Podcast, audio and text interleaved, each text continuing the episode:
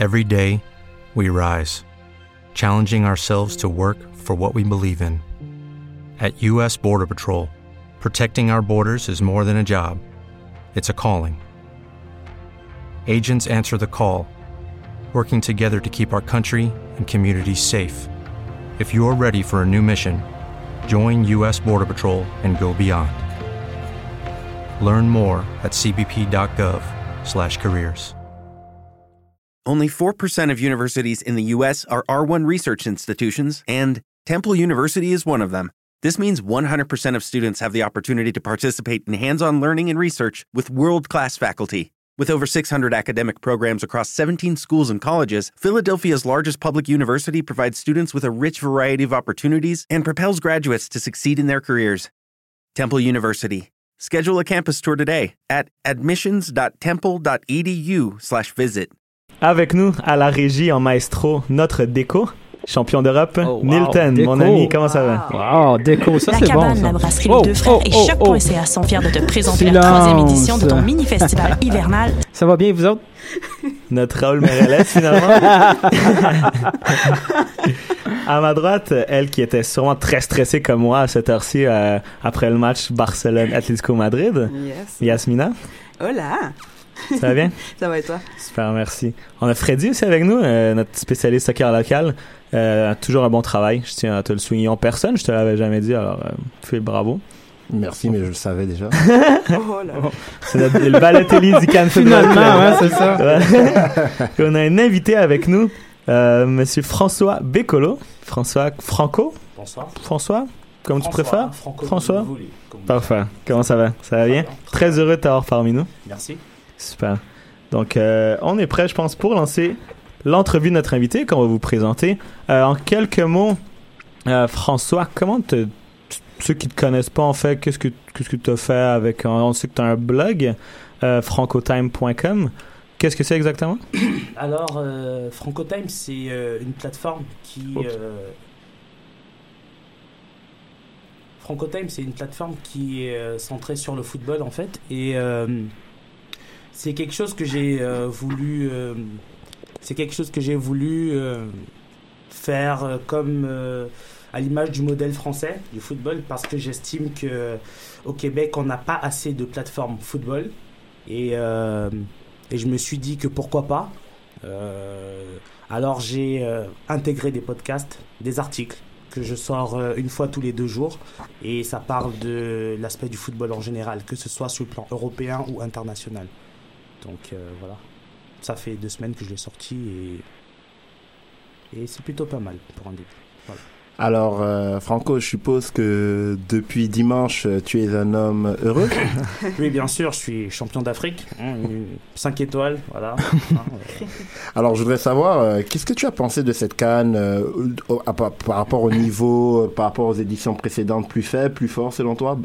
Euh, alors, bon, globalement, moi je trouve que cette canne a eu un très bon niveau. Comparé euh, aux Parce années gagné ou Non, pas, par- non, pas parce que j'ai gagné. Contrairement à ce que vous pouvez croire, j'ai regardé tous les matchs de la canne. C'est-à-dire que même les matchs les plus, euh, les plus éclatés qu'on pourrait croire, j'ai j'ai- j'ai tout regardé. J'ai regardé Algérie-Zimbabwe, j'ai regardé Égypte. euh, euh, Maroc et tout, voilà, j'ai j'ai tout regardé et honnêtement, euh, ce qui me dérange des fois, c'est qu'on a un œil assez euh, réducteur sur le football africain. On dit c'est très physique, euh, c'est euh, beaucoup d'engagement, la qualité des centres, la qualité des passes, les appels, contre-appels, c'est souvent assez moyen. Mais cette année, honnêtement, de la plus petite équipe à, à la plus forte, on a eu quand même un très bon niveau. C'est vrai que bon, le seul bémol, c'était la qualité des centres, mais dans le jeu proposé, c'était quelque chose d'assez satisfaisant. Moi, honnêtement, je ne me suis pas ennuyé.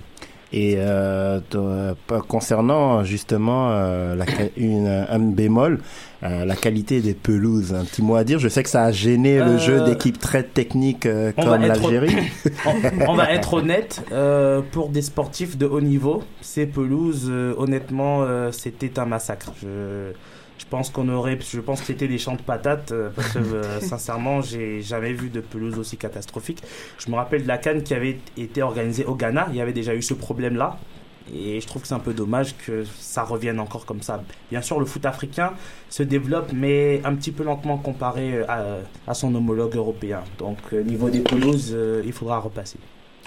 Et euh, je sais pas si tu es familier avec euh, le concept au Cannes Football Club. On utilise euh, souvent les appellations Saputo d'or, trop de poutine et j'ai l'air d'un foin. Euh, donc euh, pour te résumer, Saputo d'or, c'est euh, ton meilleur joueur de cette canne. D'accord Euh, ton trop de poutine, ben écoute, Le flop, c'est ça? c'est le flop. Oui. Et euh, ton j'ai l'air d'un foin, c'est ton joueur ou l'instant hic euh, qui t'a fait vaciller dans cette canne. Alors on commence par ton Saputo d'or. Mon saputo d'or. Euh, bon, je vais être honnête. Hein.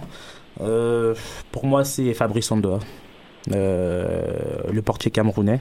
Parce que c'est vrai qu'on aime toujours mettre en avant ceux qui mettent les buts ou, autres, mais je crois que sans lui, déjà le, le Cameroun ne se serait même pas qualifié pour les quarts de finale. Déjà l'arrêt miraculeux euh, sur la frappe de Ndong face au Gabon. Et euh, on connaît la suite logique face au Sénégal, face au Ghana et euh, enfin face à l'Égypte. quoi. Donc euh, pour moi, il a été vraiment le rempart ultime des Lions indomptables. Voilà. Yasmina? Oui. euh, le Cameroun était en- au bord de la crise à la dernière Coupe du Monde. Euh, comment est-ce que l'équipe euh, est parvenue à remonter la pente et devenir champion d'Afrique? Est-ce que ça a à voir avec Hugo Bross? Est-ce que c'est...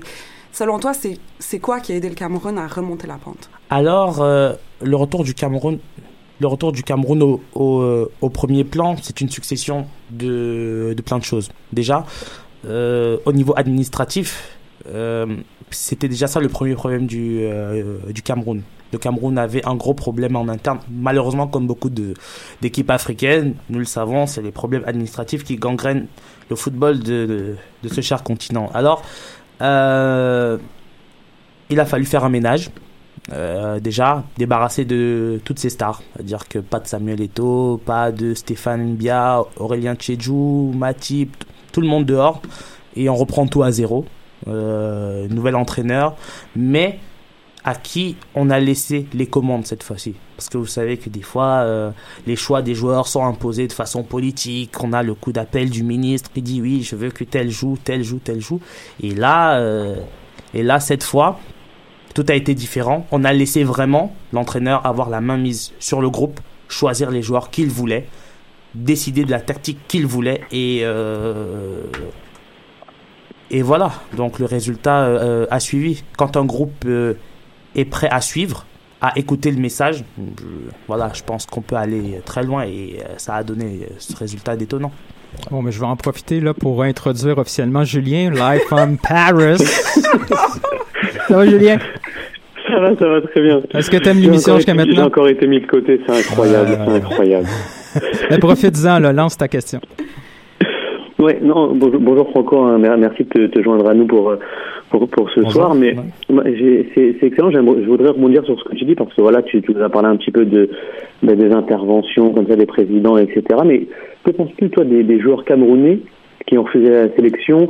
Certains pour ne pas perdre leur place dans leur club, alors que bon, bon, c'est pas c'est pas non plus des, des, des big clubs. D'autres ont mis euh, en avant euh, le fait que voilà ils avaient des problèmes avec la sélection, et d'autres encore d'autres excuses. Euh, Qu'est-ce que tu penses de ça, toi? Alors, euh, je vais être honnête avec toi. Je pense que C'est mieux. Euh, Auquel c'est d'autant mieux d'être honnête. hein.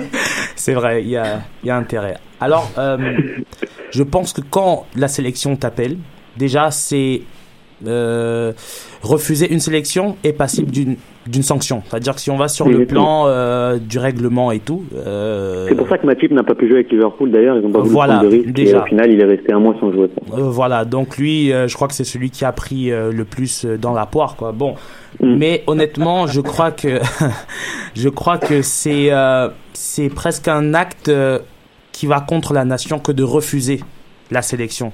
Quand le pays t'appelle, tu n'as pas le choix que d'y aller. Je crois que refuser volontairement, même pas pour cause de blessure, mais, mais, mais carrément dire que je veux pas perdre ma place en club, donc je refuse de venir, c'est presque un crime de lèse-majesté. Et je vais pas te mentir que les huit joueurs qui ont refusé de, euh, Mhm. qui ont décliné la sélection sont vus comme des parias à l'heure actuelle. Et euh, sur les réseaux sociaux, il, il y a toute une tempête euh, toute une tempête d'insultes, de réprimandes contre eux. Donc c'est c'est pas la première fois que ça se passe en Afrique, puis ça, généralement, les gens oublient.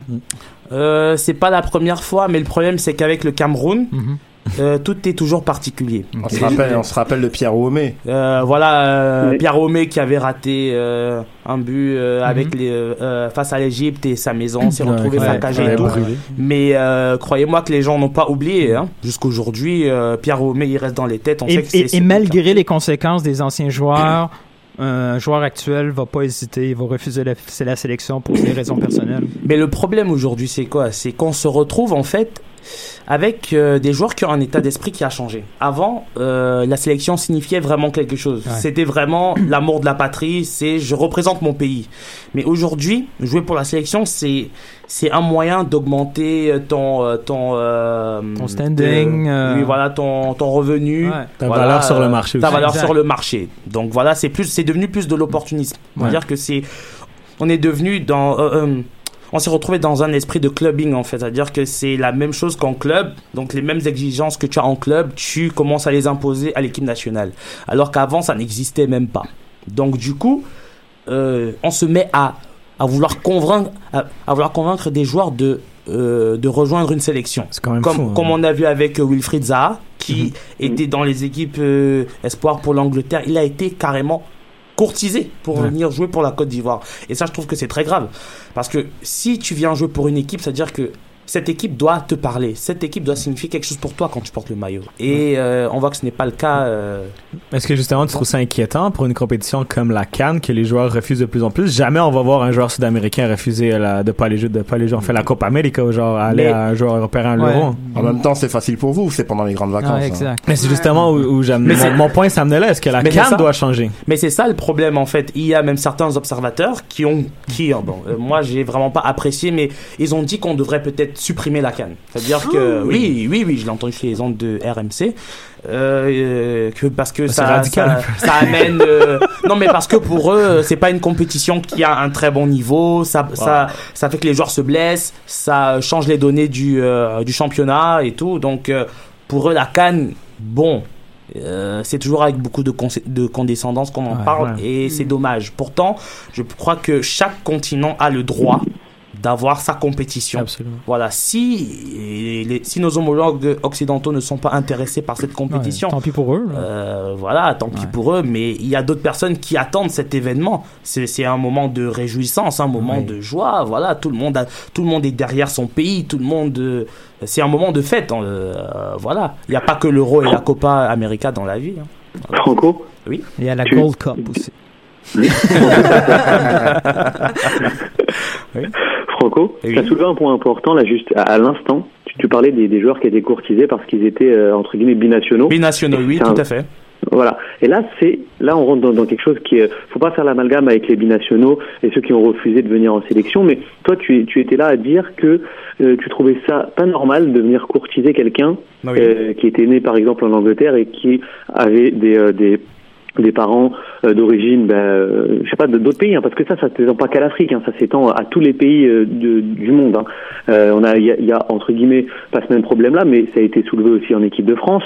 Et qu'est-ce que tu penses toi réellement des binationaux? Est-ce que tu penses que un joueur doit jouer avec le pays dans lequel il est né simplement, ou est-ce qu'il peut éventuellement avoir des, des racines grâce à ses parents et se dire que ben voilà, euh, même si football, même si je- j'entends bien que footballistiquement, il a plus de chances peut-être de jouer avec euh, un pays euh, moins fort que son pays euh, où il est né. Et dans ce cas-là, il, il- y va pour jouer une Coupe du Monde, pour jouer comme tu as dit des, des, des cannes, etc. Pour, euh, j'ai envie de dire, c'est c'est c'est c'est le le leitmotiv de, de tout euh, de tout sportif, de tout footballeur que de jouer de grandes compétitions. Alors, est-ce qu'on doit bannir les binationaux? Est-ce qu'on doit leur laisser la chance de jouer avec les, euh, les le pays d'origine de leurs parents, par exemple? Tu vois, c'est important. Je pense que un binationaux peut, peu importe d'où il vient, peu importe où il est né, le pays qu'il va choisir, ce doit être le choix du cœur et non forcément le choix de l'argent. Après ça, on peut pas savoir. On peut pas savoir entre les entre les déclarations euh, surfaites. Bon, euh, on a vu le cas avec Nabil Fekir qui avait choisi l'Algérie Mais à la dernière seconde, s'est rétracté pour choisir l'équipe de France. On a tous compris. Je, bon, maintenant je n'étais pas là, mais on a compris quand même que euh, il y a eu pression, voilà, euh, pour qu'il soit international français parce que ça augmenterait sa valeur, Ouais, voilà, et, euh, et pour le club, et pour l'agent, et pour lui-même. Donc au final, c'est le business en fait qui qui s'en mêle, et, et on sait que jouer pour les sélections, ça, ce, ce n'est pas autant valorisant sur le sur le marché, sur le marché. euh, européen. Voilà, donc Mhm. euh, moi, sincèrement, c'est ce, sont des choses qu'on ne peut pas vraiment contrôler. Bien sûr, moi, je vais je vais répondre comme un, comme un supporter qui aimerait que celui qui représente mon pays joue par amour Mhm. du maillot et non parce que il se dit ok j'ai pas pu être sélectionné avec euh, le pays qui m'a formé alors bon allez je vais essayer de, de Mhm. voir ce que je peux faire avec euh, le pays euh, euh, africain et voir si par chance je peux gagner un truc ou pas malheureusement il y a beaucoup de joueurs Mhm. qui pensent comme ça mais bon euh, devant les caméras euh, ça va jamais se dire ça va jamais se dire donc c'est un- c'est une problématique Euh, ça va durer pendant un moment mais moi je comprends certaines personnes qui ont, qui ont des réticences envers les binationaux. C'est aux binationaux de vraiment montrer en fait qu'ils ont choisi euh, euh, le pays pas par opportunisme mais par euh, dévotion vraiment. Voilà. Mais Franco, tu soulèves un excellent point parce que justement au niveau des binationaux, il y a un cas qui, qui me revient en tête Oui. et que beaucoup ont peut-être oublié, c'est le cas de Salomon Kalou. Ok. Salomon Kalou qui à l'origine voulait jouer pour la sélection des Pays-Bas Ah oui, ah oui c'est vrai ça. et qui par mais ça, fait très longtemps ça. Oui, Ça oui, oui, ça, 10 ça, ça fait oui. Mais ça fait même plus de 10 ans je il crois. avait oui. été décrié pour ce choix, il y avait des émissaires qui étaient partis lui chercher que pourquoi, pourquoi tu joues pas avec ton grand frère, euh, Kalou Bonaventure. Bonaventure, etc. oui. Pourquoi est-ce que tu joues avec la sélection des, Pays- des Pays-Bas? À l'époque, euh, il avait fait les démarches pour sa naturalisation, des démarches et euh, qui, qui- pas qui n'ont pas abouti. Et beaucoup ont accueilli avec euh, des avec dépit le fait qu'il embrasse maintenant euh, le, le maillot des éléphants. Oui. Mais quand on a vu ce que ça a donné par la suite, euh, les faits lui ont donné raison. Donc comme tu dis justement, c'est à, ça a été à, à lui de prou- prouver c'est à lui de prouver. Voilà, c'est la seule réponse en fait qu'un sportif peut vraiment donner. C'est toujours sur le terrain. Parce que peu importe les, les, euh, les déclarations, tout le monde peut faire de bonnes déclarations, de belles déclarations. Voilà, mais il faut prouver sur le terrain. Voilà, l'engagement. Euh, pas être le premier qui boude à cause des primes ou qui euh, ou, ou fait la guerre avec le sélectionneur On et a tout vu ça. le cas avec euh, Kevin Prince Boateng. Ah, mais non, mais mais c'est pas pour tirer sur lui, mais quand on le voit, moi je me demande en fait comment les instances du Ghana ont pu croire qu'il venait jouer par euh, par amour du maillot. Non, non, mais moi je suis honnête. Lui, je pense qu'il voulait vraiment jouer pour l'Allemagne, mais ça n'a juste pas été possible. Ben, quand tu tacles Balak euh, juste avant la Coupe du Monde, c'est un peu difficile. Bah, euh, voilà. Puis bon, euh, je crois qu'ils ont vite compris et ils l'ont banni direct. Hein. Voilà, lui c'est- lui c'est fini. Hein. Et ben justement, euh, euh, vas-y Julien. Ouais, non, je voulais juste revenir comme ça sur, euh, bah, sur un peu la canne, etc. Et j'aurais aimé, Franco, que tu nous donnes un peu ton, euh, tes attentes euh, sur, euh, bah, sur la Russie qui arrive, là, sur la Coupe du Monde 2018. Euh, Tes attentes pour le Cameroun, parce que c'est ton pays, mais globalement pour, pour un peu le, le continent africain. Parce qu'on a vu des, des, des belles équipes, des belles surprises. hein. je pense notamment à la, à la RD Congo Oui. euh, ou au Burkina Faso, qui euh, avec des, des, des sélections, j'ai envie de dire mixtes, un peu de locaux et un peu de joueurs un peu confirmés qui, qui ont euh, qui ont joué en Europe, bah, arrivent à faire de, de bons mélanges. Donc toi, est-ce que tu penses que 2018, ça peut ça peut ouvrir encore à de belles surprises comme euh, voilà le Ghana a pu le faire sur deux, les deux dernières coupes du monde, comme l'Algérie également. Est-ce qu'on va avoir un vrai représentant cette année qui euh, qui peut aller jusqu'en quart, voire jusqu'en demi, ce qui serait euh, presque un exploit? Alors, euh, je vais te répondre honnêtement. Oui, je suis très Mhm. content. Le Cameroun a remporté la Cannes. Mais si il faut qu'on prenne ces équipes-là, les représentants du continent africain, pour aller en Coupe du Monde tout de suite, euh, je pense même pas qu'il y en aurait une qui passerait le premier tour. Je vais être honnête. Ah ouais. Parce que euh, euh, les favoris annoncés de la Cannes. Euh, Freddy, Freddy, euh, il y a de la misère à la, à la prendre celle-là. hein. Non, non, non, c'est parce qu'il parlait de la Cannes, mais je voulais, je voulais parler du Nigeria, mais je viens de me rappeler qu'il n'y était Non, non, Non, qu'il non, qu'il n'y était non. pas. Non, mais un euh, habitué des deuxièmes tours, mais Non, oui. non, mais quand on voit les favoris annoncés de la Cannes, on a l'Algérie qui, offensivement, sur le potentiel, est l'une des meilleures équipes de ces dernières années. On va être honnête. Il y a la Côte d'Ivoire, euh, voilà, qui a, qui était plutôt bien structurée sur le plan, euh, voilà, de la, progression, c'est-à-dire qu'il y a une bonne transition entre les anciens et les nouveaux. Donc, on se disait que la Côte d'Ivoire, au moins, devait se retrouver dans le dernier carré. Mais à, mais à la grande surprise, ni l'Algérie ni la Côte d'Ivoire n'ont pu passer le premier tour. Ces grands représentants du, du, du, foot africain en Coupe du Monde. faut quand même se rappeler que l'Algérie est, s'est arrêtée euh, en huitième dans un match euh, d'anth- euh, d'anthologie face à l'Allemagne. Mhm. Donc, je veux dire, oui, c'est peut-être 2014, mais il y avait quand même une, certaine continuité. Même si c'est vrai que la CAN 2015 ne s'est pas passée euh, de la même façon, mais on savait que c'était eux, les deux poids lourds. Bon, avec le Ghana derrière, d'accord. Mais là, euh, je suis désolé, mais ils ont extrêmement déçu. Donc là, je me dis, est-ce que ils vont pouvoir se préparer à temps pour rivaliser en Coupe du Monde 2018 Parce que la Coupe du Monde, c'est un tout autre niveau.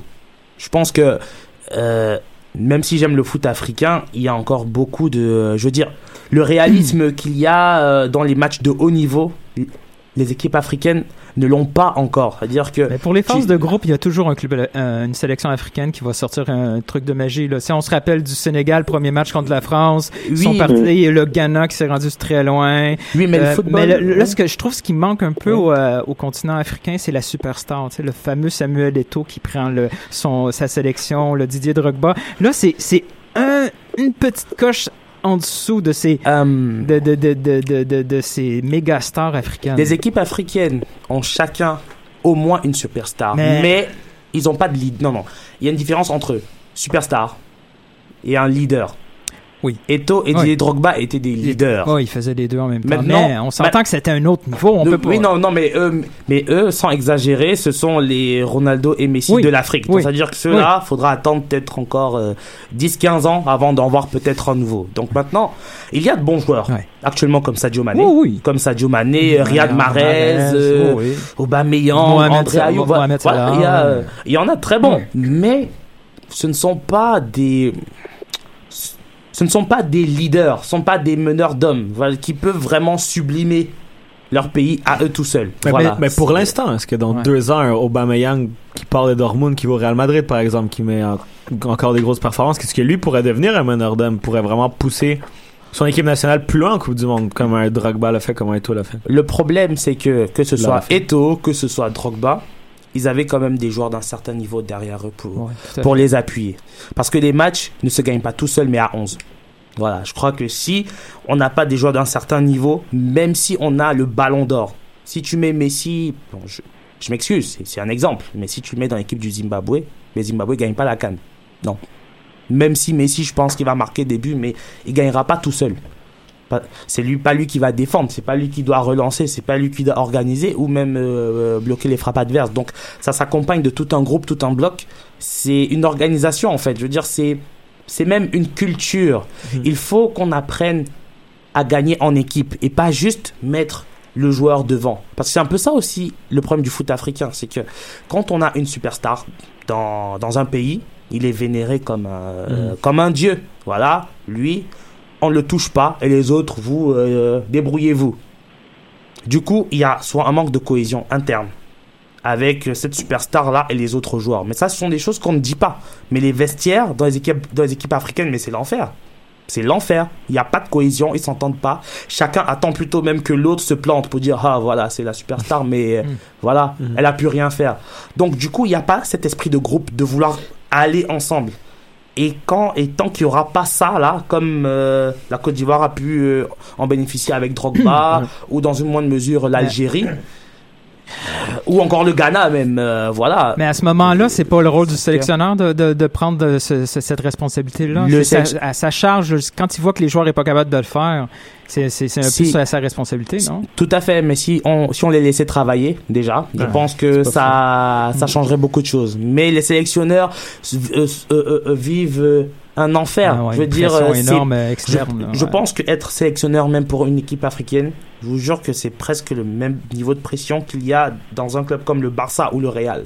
Parce que on ne pardonne rien.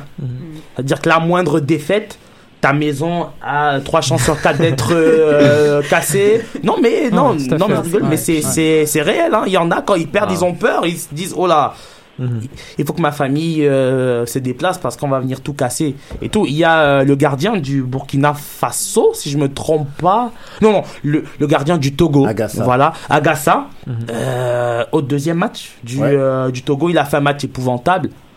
mais euh, sa maison, elle a été euh, saccagée à, à Lomé, oui. Oui, Wow. oui. Donc, en fait, en Afrique, on ne pardonne vraiment rien. Les gens sont très peu patients. On veut des résultats tout de suite. On sait que c'est catastrophique, mais on veut tout et tout de suite. Donc, c'est très compliqué.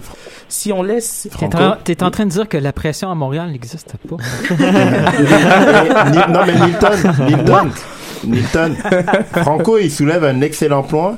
Euh, et euh, pour suivre euh, la Cannes depuis euh, bientôt 25-26 ans, euh, je vais te dire une stat qui va t'étonner, c'est que aucune équipe de la Cannes n'a gagné la Cannes du moins sur les 26 dernières années, j'ai pas souvenir de la GL de 98, j'étais de 90 pardon Yasmina, j'étais trop jeune, n'a gagné la Cannes avec une superstar. Que tu prennes la Côte d'Ivoire 92, que tu prennes la Tunisie 2004, le, le même le Cameroun 2002, 2000, Ouais, ouais, ouais. il n'y a aucun joueur qui est capable de gagner la canne à lui tout seul. C'est toujours des collectifs, même constat pour la Coupe du Monde. La Coupe du Monde 90, même si on met Milan en avant, contre l'Argentine, c'est Oman Bey qui Oman. Bey qui C'est fait le tout un groupe. voilà. L'Algérie plus récemment, l'Algérie qui va en huitième de finale. Ben, c'est pas le c'est pas ça, c'est euh, pour moi, il n'existait pas sur la carte. Le Fégouli, c'était le Fégouli de Grenoble. Slimani, ça, ce n'est que après que la pression commence à arriver. On dit, ben, écoutez, s'ils ont fait bien, leur fait d'armes, ils ont poussé l'Allemagne euh, en prolongation. La légende urbaine euh, veut dire, on a poussé l'Allemagne, euh, pardon, jusqu'en prolongation. Donc, si l'Allemagne est champion du monde, donc nous, on aurait pu battre le Brésil. Et c'est comme ça que la pression commence à venir sur les épaules des joueurs. On regarde la Zambie, il y a trois cannes. Ils gagnent la canne. Aucune individualité qui se, qui se démarque plus particulièrement du lot. La canne d'après, ils tombent au premier tour. La Côte d'Ivoire, la première canne sans Drogba, ils y vont sans complexe, ils la gagnent.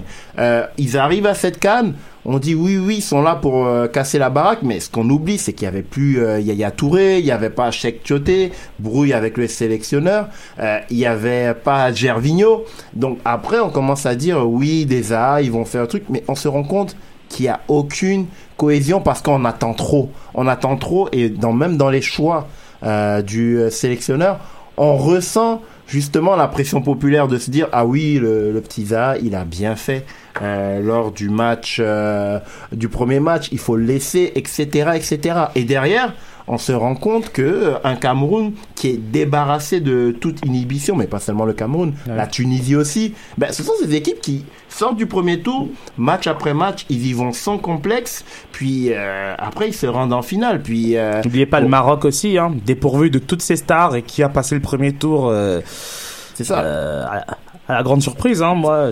Et ce qui est le plus difficile, Nilton, dedans, c'est toujours cet après. C'est qu'est-ce qui va arriver dans cet après pour les joueurs camerounais qui sont maintenant sortis euh, du- du- de cet anonymat. Euh, on dit que oui, euh, on n'a plus besoin des joueurs qui sont à l'extérieur, bravo. Mais est-ce que euh, si euh, pour certains ils signent euh, euh, de gros contrats qui viennent après, est-ce que cette envie va être la même? Pour l'instant, pour moi, il y a qu'un seul pays qui est épargné de toute cette pression populaire, c'est le Burkina Faso. Parce que le Burkina Faso, Ils sont toujours sous-estimés, hein. Ils sont toujours sous-estimés, mais, mais, mais euh, quand il y a un but, ça vaut la peine. Je vais essayer de partir le fameux but de Aboubakar, le, le, le, portiste prêté à Turquie. Portesta.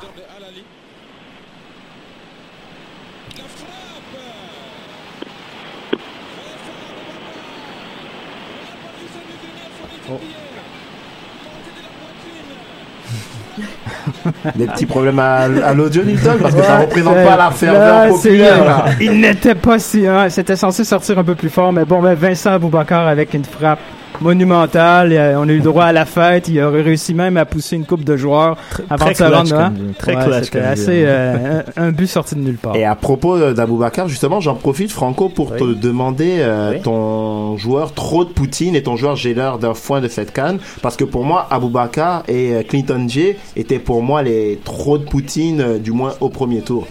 Euh, Dans cette canne, globalement. Ton joueur trop de Poutine. Mon joueur trop de Poutine globalement, Serge Aurier. Serge Aurier, pourquoi? J'attendais beaucoup de lui. Euh, disons que Aurier est arrivé avec un nouveau statut en, euh, Côte d'Ivoire. Déjà, euh, avec le statut qu'il a au PSG actuellement, ces dernières années, quand il est à son plein potentiel, on sait que Serge Aurier est sans doute l'un des meilleurs arrière droits au monde, sans exagérer, je dis pas au moins dans le top 5, ça c'est sûr. Et alors, je pensais vraiment qu'il allait mener vraiment l'équipe de Côte d'Ivoire. Je veux dire, avoir ce leadership qu'on attendait de lui parce qu'il avait une énorme pression. Tu demandes à un, un latéral droit de mener son équipe à la victoire? Euh, non, c'est pas c'est pas mener à la victoire forcément par euh, marquer des buts et tout, mais je veux dire euh, mener les troupes, être celui qui rassemble, être celui qui fédère.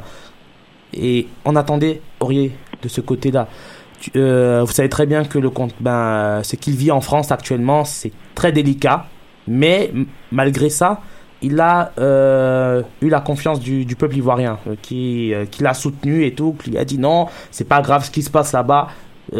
En Côte d'Ivoire, on sait que tu vas tout donner pour le pays et tout, tu vas nous, nous emmener vers le haut. Et Serge Aurier, c'est un joueur que j'adore et que je défends chaque jour sur RMC, RMC Live tout le temps. Mais là, j'avais rien à dire. Serge Aurier qui il est coupable euh, de beaucoup de fautes d'inattention, notamment contre la RDC. Beaucoup de fautes d'inattention, des, des absences, euh, il n'est pas concentré, des centres catastrophiques. À part le premier match où il a, où il a plutôt, plutôt bien centré, je trouve. Mais les autres matchs, mon Dieu, c'est. euh, non, non, mais.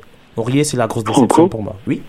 Les gars, il est, c'est- c'était, c'était une première partie très, très, très rythmée. Merci Franco hein, de, de ce retour sur la canne. C'est vraiment très, euh, avec un, un point de vue de d'expert, j'ai envie de dire. Euh, tu, tu, tu vas continuer avec nous parce It is Ryan here, and I have a question for you. What do you do when you win? Like, are you a fist pumper? A woohooer, a hand clapper, a high fiver. I kind of like the high five, but if you want to hone in on those winning moves, check out Chumba Casino. At chumbacasino.com, choose from hundreds of social casino style games for your chance to redeem serious cash prizes. There are new game releases weekly, plus free daily bonuses. So don't wait. Start having the most fun ever at chumbacasino.com. No purchase necessary. VGW Group. Void were prohibited by law. See terms and conditions. 18 plus. Judy was boring. Hello. Then Judy discovered ChumbaCasino.com. It's my little escape. Now Judy's the life of the party. Oh, baby, Mama's bringing home the bacon. Whoa, take it easy, Judy. The Chumba life is for everybody. So go to ChumbaCasino.com and play over 100 casino-style games. Join today and play for free for your chance to redeem some serious prizes. ChumbaCasino.com. No purchase necessary. Void were prohibited by law. 18 plus terms and conditions apply. See website for details. qu'on va passer à la, à la partie MFC. hein. la, la, la, la, la saison va bientôt reprendre et on aimerait aussi avoir ton, euh, ton point de vue bah, sur, euh, sur l'impact, bien entendu. Donc le principe du, du ben oui, ben non, euh, c'est une question qu'on pose et tu réponds ben oui ou ben non en donnant bien sûr une- un, un argumentaire qui, qui t'est propre. Donc je commence par la première question et on va faire un petit tour de table comme ça. Alors, Selon toi, est-ce que la MLS atteindra son plafond avec l'expansion à 28 équipes ou elle va continuer à augmenter le nombre de clubs? Sachant qu'à un moment donné, on en a souvent parlé ici euh, au Canpulo Club, euh, voilà, la, la MLS progresse beaucoup d'année en année, elle se structure, elle augmente son, euh, bah, le nombre d'équipes. À un moment donné, il faut pas non plus aller trop trop loin. Donc est-ce que tu penses que bah, quand elle sera à 28, ce sera la fin, et tant mieux, ou est-ce qu'elle va encore continuer à augmenter? Euh, je pense que il ne faudrait pas qu'elle continue à augmenter. Sinon. Donc c'est un euh, bain non pour toi. hein Oui, c'est non pour moi. Euh, parce que je crois que déjà, euh, avant d'augmenter le nombre d'équipes, il faut relever. Enfin, bon, c'est pas relever, mais il faut augmenter le niveau de jeu. Déjà. Je crois qu'il faut se concentrer sur le niveau de jeu et ça passe déjà. Bon, la formation, euh, je ne peux pas vraiment le dire, mais je sais qu'en termes de recrutement, euh, en MLS, on a le droit de recruter qu'un seul euh, franchise player. Ça, là, je, je, je le sais. Et quelque part, c'est un petit peu un frein parce que quand on regarde, comment je vais dire, le marché chinois qui est en pleine expansion, il, il recrute à tout va. Et je me dis que la MLS, quand même, euh, pourrait profiter aussi de cette pleine expansion du marché et, et, euh, et recruter un peu plus de joueurs pour améliorer le niveau. Oui, présentement, ils sont, ils sont limités à 8 internationaux par équipe Voilà. avec, avec deux DP et quelques autres exceptions un peu compliquées à suivre, mais Mm. bon. Euh, mais si, si on garde cette prémisse-là, oui, c'est compliqué d'imaginer une MLS, disons, euh, exagérée à 40 clubs.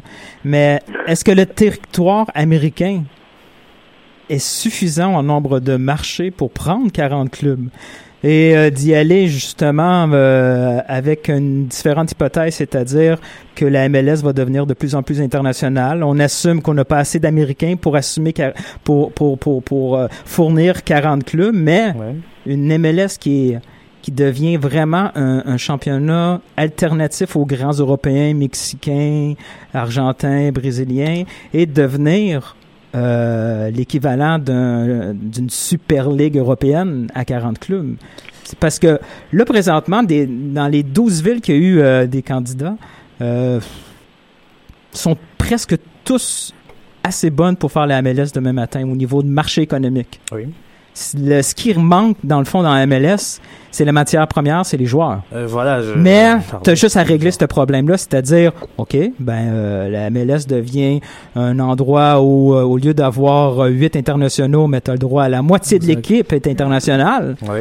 Et euh, les Américains vont suivre le vont suivre le courant, ils vont être influencés par les, la par euh, la compétition internationale et ça devient un marché alternatif à toutes ces peut-être pas les superstars à la Ronaldo, ils seront jamais signés ici, mais les joueurs tout juste en dessous. Par exemple, Oui, on en parlait on en parlait cette semaine Chicharito. Oui, euh, C'est un joueur tout, oui. c'est tout juste en dessous. S'il a le choix, est-ce qu'il va aller au Mexique ou il va aller à MLS? Ça devient de plus en plus une possibilité pour, le, pour les Américains. Donc, c'est pas si fou que ça que dans, je sais pas, 10, 15 ans, Non, non, ce on se pas retrouve avec une MLS à 40 clubs qui règle un peu le problème des voyages en séparant deux divisions qui se croisent à peine pendant la saison, qui se voient seulement en playoff. Puis euh, c'est gagnant-gagnant pour tout le monde. ben oui, toi. Ah, c'est un ben gros, oui, c'est ben oui, je suis presque convaincu que ça va se faire. Ouais, on est, Nilton Ah, ok. m'a convaincu, ça serait vraiment un gros pas en avant pour la excusez-moi, J'ai changé ton ben non en ben oui. Honnêtement, oui, parce que surtout quand tu as parlé des voyages, en fait, c'est vraiment le gros défaut, je trouve, de la MLS en ce moment. Pourquoi les joueurs seraient peut-être un peu plus réticents à venir au MLS. Après, ce, ce, ce statement-là, passer vraiment à une MLS beaucoup plus grande, c'est tu concurrences direct le Mexique. C'est- Et le but. Absolument, Quand tu regardes les marchés qui se présentent, San Diego, Sacramento, Ouais, puis Phoenix, les joueurs qui et on peut Atlanta, continuer. les joueurs là. qui Atlanta sont en train d'amener et même l'entraîneur Tata Martino, c'est quand même très intéressant pour un club d'expansion. S'il y en aurait beaucoup d'autres avec beaucoup d'argent, euh, ça pourrait être très très intéressant pour la MLS. Le, le, le, le groupe, euh, le groupe de San Diego ont clairement identifié que leur stratégie, c'était de faire en sorte que tous ces, euh, tous ces Américains qui traversent la, la frontière pour aller dans quelle ville proche de San Diego? C'est Tijuana, c'est ça? Bref, eux, au lieu d'aller là-bas, ben, ils vont aller à San Diego. C'est, ça, ça devient de plus en plus une question économique pas trop folle à imaginer, là. Nilton, je reprends la main. En tout cas, tu nous as, tu nous as convaincus sur ce ben oui, ben non. Moi, c'était euh, bravo. Franchement, bravo. Là, je suis, euh, je suis moi-même indécis. Je vais, je vais poser la le deuxième ben oui, ben non à Freddy parce qu'il y a, c'est Euh, c'est assez intéressant. C'est sûr. Bah, bah, attends, moi j'étais un gros ben non. Non, laisse-les aller, il va peut-être te convaincre son- du contraire. Non, non, on t'a squeezé parce que Nilton nous, nous a eu. Ah, nous a eu. the mic. Ça sera un ben oui. Ça sera un ben oui. Bravo. Bravo Nilton. Donc à toi sur la deuxième, essaye de nous, euh, de nous convaincre aussi, euh, Freddy. Ambroise Onyongo a maintenant plus de valeur marchande pour l'impact de Montréal que Nacho Piatti. Et Ça, là, j'aimerais bien que tu c'est, euh, ben ben une gracieuseté de, de notre Twitter, euh, Twitter Doc Maillet, alias Yes. Dr Maillot. C'est ça. Alors Freddy, là ça va être dur de nous, euh, de nous convaincre. Hein. Moi je dis ben non. Ok, je suis d'accord avec Moi toi. je dis ben Pourquoi non parce que de un, euh, Ambroise Oyango est parti à la Cannes. Ok, il a remporté la Cannes avec son pays, d'accord. Il a été un élément euh, déterminant de la victoire de son pays, ok. Déterminant? Oui, même s'il était une part entière du collectif. euh, ça, si ouais. tu regardes sa finale, ses euh, interventions défensives. Autant MLS, des fois, je, ouais. je l'accuse de quelques errements. Moi, j'ai l'impression qu'on l'a remarqué parce qu'il joue à Montréal. Parce si je demande à n'importe quel partisan de l'Impact de Montréal, c'est qui l'arrière droit, personne ne va être capable de me le nommer. Mais, et, et- et ils auront raison parce que euh, la médiatisation, mais oui, Ah, je, c'est- je c'est veux la dire, médiatisation euh, qui fait un peu le défaut. C'est Ah, la, médiatisation bon. qui fait un peu le défaut. Je veux dire, euh, si on, on demandait qui était Piatti avant qu'il arrive à Montréal, personne ne le connaissait. frère- donc, le euh, Ou encore Venegas. euh, donc, euh, oui, non, de ce côté-là. Mais quand je dis euh, ben non sur le plan, c'est que là, on, là, il a gagné la Coupe d'Afrique. Ok. Là, on sort euh, d'un contexte. Il va revenir à Montréal, à Ouais. moins que j'ai manquait un dernier fil euh, de Non, nouvelles. non. Et là, il va falloir euh, confirmer avec l'ouverture euh, de la saison, La euh, saison, qui oui. arrive. Euh, Oyongo, je n'ai rien à redire là-dessus. Il est reconnu pour mouiller le maillot Ouais. et pour jouer le coup à fond. Si malgré tout une offre devait se présenter, à ce moment-là, ce sera lui euh, dans la visée. Mais il est trop avec tard son pour agence, Montréal. Il est trop sa, tard. Sa direction. Ouais. Mais de là à, à l'envoyer beaucoup plus haut que toute une équipe, euh, Euh, de ce qu'on on peut Ouais. connaître d'Oyongo par, euh, Oui, bon. par voie des médias, c'est quelqu'un qui, qui me semble très chaleureux et qui a quand même Oui. euh, justement ce goût du collectif. Donc si sa valeur devait augmenter à ce, à ce moment-là, euh, ben, il, il ne manquerait pas justement de le faire savoir à l'ensemble de l'équipe. Mais Alec, pour l'instant, non. Alec, est-ce que tu suis, est-ce que tu suis Freddy, toi, ou est-ce que quelqu'un Je a, suis d'accord a un avec ben oui à Freddy. nous, à nous peut-être pas, je suis d'accord avec Freddy, peut-être pas pour les mêmes raisons. Peut-être plus Ah. logiquement, je dirais que Piatti, par son passé, par ce qu'il a fait à la Copa Libertadores avec San Lorenzo, c'était assez exceptionnel. Par les qu'on le connaît bien en fait déjà en Argentine. Les équipes qui sont intéressées, c'est Boca Junior, San Lorenzo, des équipes avec beaucoup d'argent. Exact. Et les équipes qui, intér- qui, qui sont intéressées par Yongo en ce moment, on avait parlé de Dijon, des équipes peut-être avec moins d'argent, moins de budget. Montpellier. Montpellier aussi. Ou Montpellier, tu sais, c'est. J'ai rien contre ces équipes-là, c'est peut-être. En tout cas, bref, c'est pas ça le débat. Mais ils ont peut-être moins d'argent que San Lorenzo avec Boca Junior. Donc, je pense que que par cette logique-là, et par le fait que comment le marché marche, un numéro 10 ou un 9,5, peu importe ce que Piatti est, une deuxième pointe, va avoir plus de valeur qu'un latéral. Quand la terre, oui. bon, Exactement, tout le ça, temps. euh, ça, c'est logique, hein, de toute façon. Exactement. Donc, par, par cette logique-là, je pense que c'est pour ça que Piatti a plus de valeur que Youngo sur le marché de transfert. Franco, quelque chose à ajouter?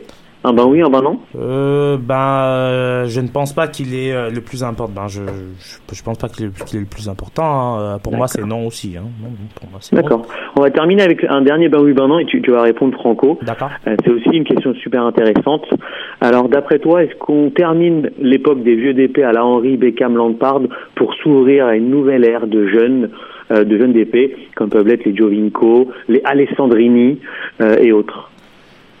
Euh, j'ai pas envie de dire oui, j'ai pas envie de dire non. En fait, c'est que pour moi, c'est Ah, mitigé. ça, dans- obligé, c'est- dans quel football club là Voilà. Bon, d'accord, d'accord, je vais dire non. Je vais dire non parce que euh, je pense que c'est, euh, c'est, ce ne sera pas encore évident d'attirer un certain type de joueur un peu plus jeune, à moins de se cibler sur un certain prisme. C'est-à-dire que tu places sous un, sous un certain prisme des joueurs qui sont peut-être euh, en mal de reconnaissance avec leur club, qui ont un certain malaise. Là, là, ça veut dire que oui, tu peux prendre ce type de joueur, mais pas un joueur qui est en plein, euh, qui est en pleine fleur, euh, en pleine fleur de l'âge, qui explose et et euh, qui va être débarqué pour la MLS directement. Non, ça, je pense que c'est un petit peu compliqué. À part flairer les bons coups. Oui, si il faut flairer les bons coups, c'est possible. Avec l'argent aujourd'hui, tout est possible dans le football, mais je veux dire, il faut, ça va demander euh, du scouting, de la recherche approfondie, de savoir quel type de joueur, pourquoi il veut venir, quel est le contexte euh, dans lequel il se trouve dans le club où il est. Donc voilà, mais sinon, je pense, bah, ben, peut-être encore pour une ou deux années que euh, des joueurs, euh, ben, des superstars en fin de carrière vont en- encore débarquer quand même euh, ici. Freddy Moi, je te, je te dirais ben non. Ben non, tout Ah. simplement parce que, et là, je vais pouvoir rejoindre mon ben oui de la première question lorsque on parlait euh, de l'augmentation justement du nombre de clubs. C'est que moi, pour l'instant, il y a encore euh, deux choses qui me chiffonnent. Tout d'abord, c'est euh, la notion de draft, ok, mais là, on va pas s'étendre euh, là-dessus pour acquérir euh, des joueurs qui, selon moi, n'est pas compatible euh, avec le, le soccer. Et euh, la deuxième chose, c'est je, je mets, je mets l'accent sur le système de promotion-relégation. Pourquoi?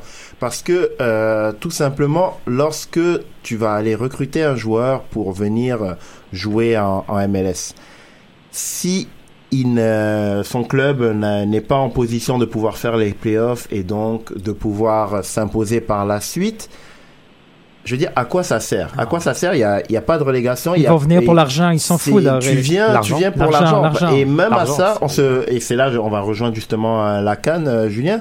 C'est que tu te rends compte que les équipes qui s'imposent, c'est les équipes qui entre guillemets sont des collectifs dans les séries et pas des équipes euh, qui, qui prennent un joueur superstar et Mais- qui le brûlent de mars euh, jusqu'à octobre. Il va falloir que tu oublies complètement ce concept-là de, promo de promotion-relégation. Ça n'arrivera jamais en Amérique du Nord. Jamais. Il y a trop d'argent impliqué. C'est fermé. C'est un concept que même les partisans de foot en Amérique du Nord ne peuvent.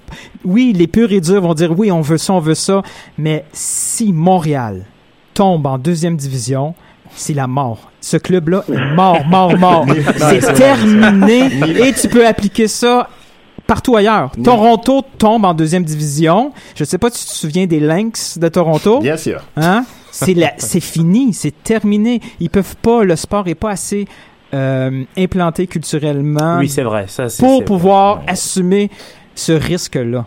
C'est impossible. Tiens, mais Nilton, Nilton, continue sur ta lancée. J'espère, je vais sortir mon joker. Il y a deux bains non. Est-ce que toi, tu me dis un bain oui sur la fin de l'ère des DP, des vieux DP Je pense que tu peux encore une fois nous, nous convaincre. Moi, je pense que oui, parce que c'est- un message clair de, de, de, Gar- de Garber.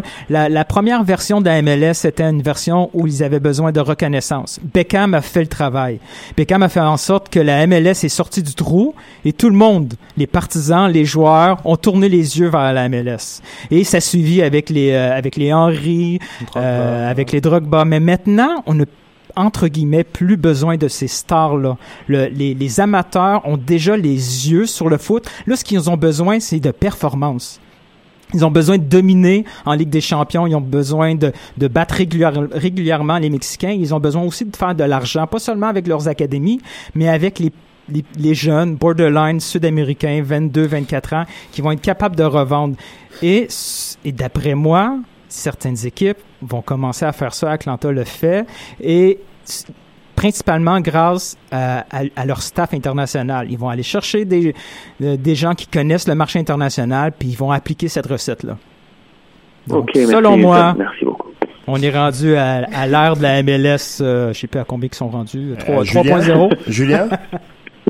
Moi, je, moi, je, moi, je pense à un truc. Euh, Si euh, Eder est capable de marquer en finale de l'Euro, euh, la MLS peut très bien changer.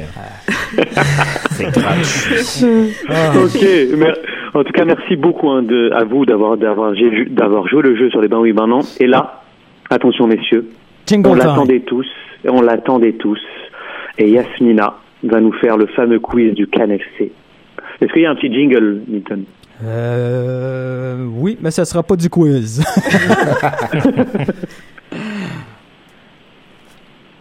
Ah non, pas de. Le son est complètement coupé de la, la, la régie, donc Bon, ça c'est la pire bien, performance de tous les temps de C'est la les régie. aléas du direct. C'est les aléas du direct. Yasmina, tu rentres dans la danse. C'est parti. On attend euh, ta voix suave pour nous faire le petit quiz. Donc, euh, aujourd'hui, petite thématique stade d'Europe. Donc, euh, je sais pas si tu as un crayon, Alec, pour pouvoir euh, prendre... euh, note. secrétaire, secrétaire officiel. secrétaire. Il, il cherche un crayon. Donc, je vais, je vais au moins attendre qu'il en trouve un. Donc, euh, crayon trouvé. Voilà. Donc, Alec va. Donc juste, juste Yasmina, avant de commencer, Franco, le but du quiz, c'est de crier le plus fort possible et que Yasmina t'octroie le point. D'accord. Donc vas-y, c'est la jungle. Ok. Cat Football Club, c'est la jungle. Il y a plusieurs parti. façons de faire euh, des, des points. Euh, je pose des questions et je dis euh, qu'est-ce que je veux Tu avoir réponds comme réponse? Barça à toutes les. Tu vas sûrement tomber là-dessus. Donc, euh, première question. Il y en a des faciles, il y en a des un peu plus difficiles. D'accord. Donc, quelle équipe allemande a le nom d'une marque, de quel, euh, plutôt quel stade d'équipe allemande a le nom d'une marque de voiture? Wolfsburg. Ah non, Wolfsburg, ouais. C'est Volkswagen. hein. Wolfsburg. Oh my god, ok, ça veut dire qu'il y en a deux. Moi, c'est pas celle que j'avais. Il peut avoir un Euh, point. Il y a Schalke. Non. Euh, non. Non, c'est le Veltin Sarena. Ah, Valtin. Ok. Une marque de voiture. Euh, Ouais. À quel- part Wolfsburg. Attends. Une marque de voiture allemande, si je peux vous Parce que je sais que Bayer, euh, Bayer c'est les médicaments. Euh, donc, je sais Ouais. pas, euh, Quel stade a le nom d'une marque de voiture allemande Euh, Non, non. non, pour moi, c'est. Non. C'est le Mercedes-Benz Arena et Oh. c'est Ah. Stuttgart. Stuttgart. Ah. Le VBF, Stutt- VBF V, Stuttgart. ouais. Ah, ouais. ah, mais ils sont en D2. Ah, ils sont en D2? Ouais, ouais, ils sont en D2. Oh. Ouais. Autant pour moi. J'aurais eu la Ouais, question. ouais. J'avais dit qu'il y en avait des plus durs. Toyota Park, Toyota Park à Chicago. Ok, une facile. ok, donc ça va être vraiment sur la rapidité. Euh, quel stade possède la plus grande capacité en Europe? Camp Nou. Yes. Qu'est-ce qu'il a dit? Je t'avais dit. Camp Nou. C'était Camp Nou. euh, en Europe. Oui, tout est en Europe C'est de le- toute le- façon. Euh, ok, donc, en quelle année a été inauguré le Wembley Stadium actuel? Euh, 2007. 2005. 2007. Non. Il Non, l'a non, en même temps, non? Je pense Freddy l'a dit. Non. C'est toi qui tranches, Ok. c'est toi qui tranches, Yasmina. C'est Ok, toi qui ben, tranches. Freddy, on va dire. Puis, euh, point bonus, le vrai Wembley Stadium a été inauguré- en quelle année? Wow. 66. 1922. Freddy, t'es pas loin? 1912. 25 1925 Non, on va le donner à Freddy, c'est 1923. Ok. Wow. Le stade de Marseille a changé de nom récemment. Orange Vélodrome. My God. ok, Oh. voilà. Il y a de la corruption là-dedans. ok. Quel est le nom du stade de Schalke? Veltins Arena. Ouais, je l'ai dit tantôt. Hein. C'est ça qui revenu. J'ai une passe décisive. hein. Ouais, pas décisif. Ouais, je, je la prends. Wow. Ça va vite là. Juste Yasmina, on peut faire le point sur les scores, s'il te plaît C'est 3 à 3 pour Franco et Freddy et nous on est spectateurs. Ok, donc là, il y a, y y un match. Ok, Franco Freddy, nous, ok, pas de problème. Ça, ça compte pas, je cherche le son dans la console. Une chance qu'il n'y a pas de relégation. Hein, parce que, J'ai dit, ça, ça, ça se fait pas ici. Donc, le l'Estadio de la Luz, c'est le stade. Benfica. Ça, c'était en même temps. Ça, c'est non. Donne-lui, donne-lui, donne-lui. Sérieusement, il y en a pas un Alec. dans tous les pays, les, les Stade of Light? ouais, mais elle l'a dit en. Ouais, de la portugais. luge. Non, non. Ça, Il y avait, il y luge. avait- non, non, luge. On attend toujours la Ligue des Champions. là. hein. 4 4-3 pour Franco, donc. Ça continue. Ok. Non, C'était moi qui ai le point. Non, Non, c'est c'est Alex, c'est pas moi, c'était pas moi. Quel est le troisième 3-3-1. stade en capacité d'Italie après ceux de la Roma et des deux Milan? Juventus. euh, San Siro. San. Paolo. Oui, oh, San Paolo wow, de Napoli. C'est Napoli. Wow. Je vais faire patriote. Faire une patriote. Non, là. ah, c'était chaud, c'était chaud. Quel est le nom plus connu du stade? Je m'excuse si je le prononce mal. Giuseppe. Mais à San. Siro. San Siro. Il l'a dit avant. non. Je sais pas. Il a dit San Siro, mais toi, t'as dit Miazza. Non, c'est lui qui a dit Ah, c'est moi qui ai dit Ah, Miazza, c'est moi qui ai dit Miazza. comme ça, ça, égalise tout le monde, c'est cool ça après. Ouais, c'est moi qui ai le point. Ouais, ouais. Ouais, ouais. Ok, c'est bon. 3 partout, tout le monde là. Donc. Ouais, ouais, ça, Wow. bien. Alors attendez. Mais tu joues, Julien, non mais donc vous êtes, vous êtes les trois à avoir 3 points. Mhm. Donc là, j'aimerais, Yasmina, que tu prennes la dernière question pour qu'on puisse faire un tout petit sujet après. La dernière question qui Ouais, va départager les trois. Euh... On va chercher une question un peu, un peu ardue, hein, Yasmina, vas-y. Avec Ok, une question. MLS. Euh... ah, je vais prendre ça. Quels sont les trois... Il y a possibilité de faire trois points, donc ça va vous départager normalement. Un point Sauf chacun. si vous en avez un chaque fois. Quelles sont les trois équipes dont les stades ont le nom de Red Bull Arena? Red Bull. Salzbourg, New York. New York, Salzbourg.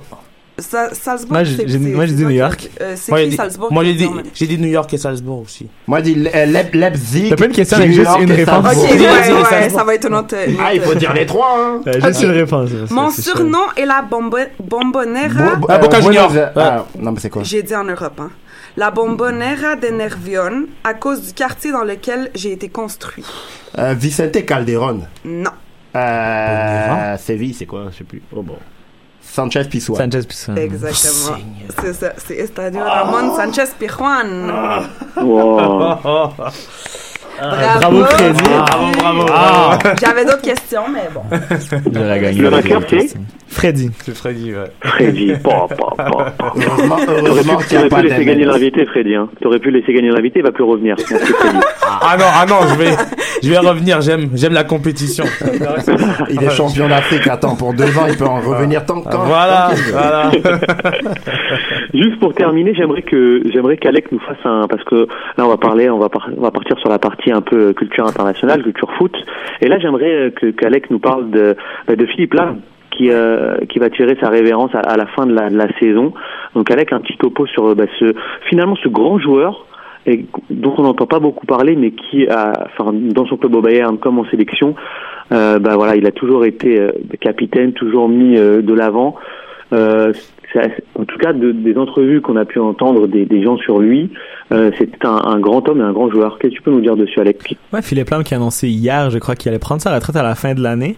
Euh, personnellement, j'étais surpris quand même qu'il est toujours, un- toujours un bon niveau, toujours titulaire avec le Bayern. Comme Julien l'a dit, capitaine en plus. Philippe Lam, c'est quand même 7 Bundesliga, une Coupe du Monde en tant que capitaine, une Ligue des Champions, une Super, une, euh, super Coupe du Monde des clubs, 6 Coupes d'Allemagne, 3 Super Coupes d'Allemagne. On a vraiment tout gagné. Euh, les trophées qu'il pouvait gagner, vu qu'il est resté au Bayern très longtemps. Euh, c'est un défenseur latéral que j'ai souvent à gauche avec la sélection. Ouais. On se rappelle son, son but contre le Costa Rica en 2006. le- En le- 2006, oui.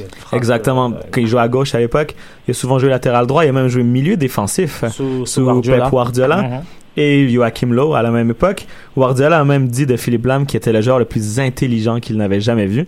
Et Guardiola, il en a vu des joueurs assez intelligents, donc c'est quand même tout, tout un compliment. Euh, c'est quand même zéro carton rouge dans toute la carrière à Philippe Lam en tant que défenseur. 500 apparitions avec le Bayern, zéro carton rouge, c'est très impressionnant, pour- surtout pour un Surtout pour défenseur. un défenseur, ouais. Un joueur très régulier. Lionel Messi disait que c'était le joueur le plus régulier euh, du monde. Est-ce que Philippe Lam, c'est le latéral parfait? Si oui, qui serait son héritier? Ouais. Moi, moi, je Ah. trouve en tout cas que c'est, c'est, c'est- Oh. il fait partie des, des plus grands latéraux euh, que j'ai vus et, et parfait parce que en plus de ça, il a un état d'esprit presque, enfin quasi irréprochable et euh, c'est un meneur d'hommes. C'est euh, et puis tout dans la dans- tout dans la retenue. Il, enfin, il fait pas les gros titres. C'est quelqu'un d'assez discret en même temps, mais sur le terrain, c'est quelqu'un qui apporte toujours quelque chose. Franchement, mais pour je trouve qu'il fait partie des meilleurs latéraux, mais j'ai pas de euh, j'ai pas la relève encore, j'ai pas un nom, si tu veux. Pour moi, en tout cas. Je sais pas pour vous, mais pour moi, j'ai pas de nom, mais je sais que lui, en tout cas, fait partie des, des plus grands.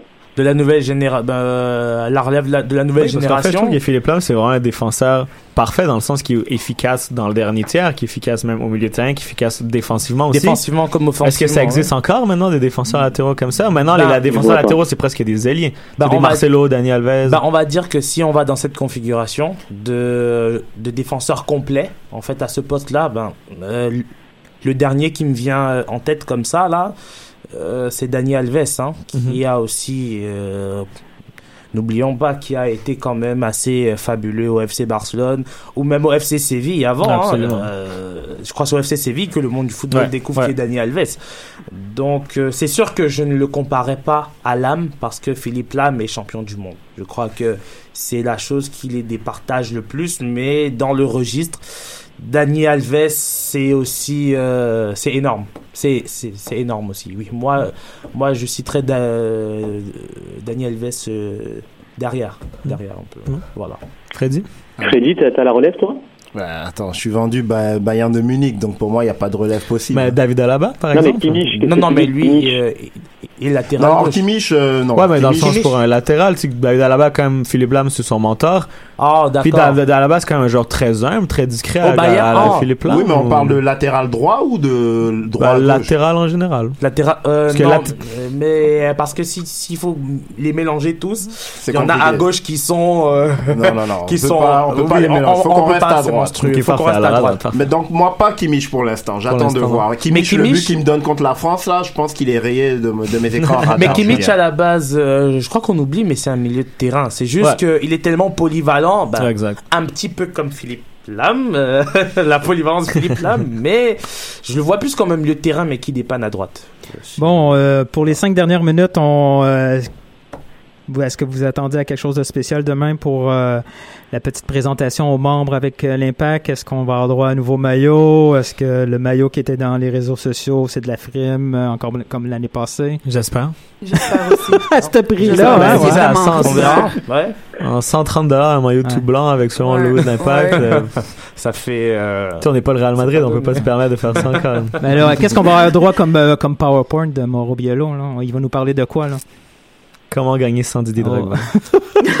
c'est vrai que c'est, sa- c'est, euh, c'est son début de carrière sans Drogba, hein? Ouais, c'est vrai. C'est vrai? Mais j'ai vraiment hâte à demain, en fait, voir les, j'ai hâte de voir aussi le- l'accueil que les joueurs vont avoir. Je pense que ça va être intéressant. Moi, j'ai bien. hâte de voir son système euh, sur le terrain, comment il sera mis en place. Mais j'ai hâte de voir mot, oui, c'est c'est intéressant. euh, le système en fait, oui. C'est. Mais en fait, euh, l'année passée, il est arrivé en disant qu'il voulait jouer en possession de balle. Est-ce qu'il va arriver avec le même discours? Eh Parce qu'on a fini en jouant en vrai, hein? contre-attaque. Ouais. Est-ce qu'il va redire la même chose quand sur le terrain on voit l'inverse? Ou il va dire ouais finalement on a changé d'idée on n'est pas capable de garder le ballon on va jouer sur Oduro J'ai C'est- vraiment hâte de voir ce qu'il va dire demain en fait Mais ouais, ça va dépendre si quelqu'un ose lui poser cette question-là. Alec? ou s'il y a des toilettes dans le stade Non. faire mettre dehors Vous autres, euh, Freddy, Franco, est-ce que vous avez une, euh, euh, moi, une honnêtement, petite idée pour demain? Moi, j'attends de voir en fait ce qu'il va proposer euh, pour le système de jeu. Hmm. Parce que je pense que euh, le football, ce qu'on attend tous, c'est euh, c'est le jeu. Voilà, je, je pense que pour sa première saison sans euh, Drogba, je crois qu'il a des choses à prouver. Et euh, c'est à lui de montrer, bah, c'est lui qui a les cartes en main maintenant. Il n'y a plus de stars, il n'y a plus de figures de pro. Voilà, les clés euh, du camion, c'est lui qui les a et on attend de voir ce qu'il va proposer. Moi, c'est surtout de ce côté que je l'attends. Voilà. Bon, ben, le mot de la fin à Julien? Ouais, bah écoutez, c'était une une émission hyper rythmée, vraiment. Euh, merci beaucoup euh, Franco d'être d'être venu, nous ah. apporter ton, ton œil aiguisé sur, sur la canne et sur la MLS. Tout le plaisir merci, pour euh, tu reviens quand tu veux, hein. on te l'a dit, t'es es champion d'Afrique, donc tu fais comme tu veux. Nilton aussi est champion d'Europe, donc tu fais comme il veut. Il vient quand il veut. Merci beaucoup. Alec, il est champion... Euh, champion de province. Non, Sur Football Sud. Manager, j'ai gagné plein Bravo Avec des cheats. Donc, voilà, merci à, merci à Freddy, merci à eh. Alec, merci à toi, Nilton, pour, euh, pour la régie, merci à Yasmina pour Thanks le euh, pour le fabuleux quiz des stades, même si j'ai été nul. Julien. Euh, Julien Merci à vous de... Ouais, ouais. Euh, justement, euh, en parlant de soccer local, euh, juste un, petit mot pour dire qu'en fin de semaine, c'est l'événement Patrice Bernier et ses amis. Ce sera le samedi 11 février 2017 à midi. Ce sera un match de futsal des célébrités au profit de la Maison d'Haïti et il aura lieu au centre Pierre Charbonneau, 3000 rue tout euh, les, les Québécois et mais, résidents au Canada sont attendus à cet événement et tous les fonds euh, iront euh, au profit de la Maison d'Haïti. Donc voilà, c'était juste ce petit mot actualité Génial. montréalaise en dehors du maillot blanc de l'Impact. Mais tu as bien fait, tu as bien fait. Le Can Football Club est complet, soccer international et local. Maintenant, juste à vous, euh, chers auditeurs et auditrices, n'oubliez pas de vous abonner. Comme vous l'a dit Alec en début d'émission, c'est le Can Football Club Plus. C'est très très important. Continuez à nous suivre. C'est important de laisser fera- des, euh, des avis positifs aussi. Aller C'est mettre ça. des 5 étoiles, ça, ça va, ça nous Ou aide des beaucoup. petites étoiles si vous voulez inventer Ouais, les, ça va les être étoiles. la- la pas et sixième nous va être on fera le travail derrière. Merci à vous tous en tout cas. Très bonne fin de Ciao, ciao. journée à Ciao, vous. ciao. Ciao. De Alali. La frappe Vincent Aboubakar On n'a pas vu ce but venir, Fonete qui est amorti de la poitrine. Frappe de l'extérieur du droit. Le Cameroun mène ici au stade de l'amitié. À quelque chose comme deux minutes de la fin. Vincent Aboubakar est-il finalement le sauveur du Cameroun? Parce que c'est lui qui marque le dernier penalty face au Sénégal. Le voici encore qui ressemble complètement de vous. What does he have there? There's an inscription on the paper.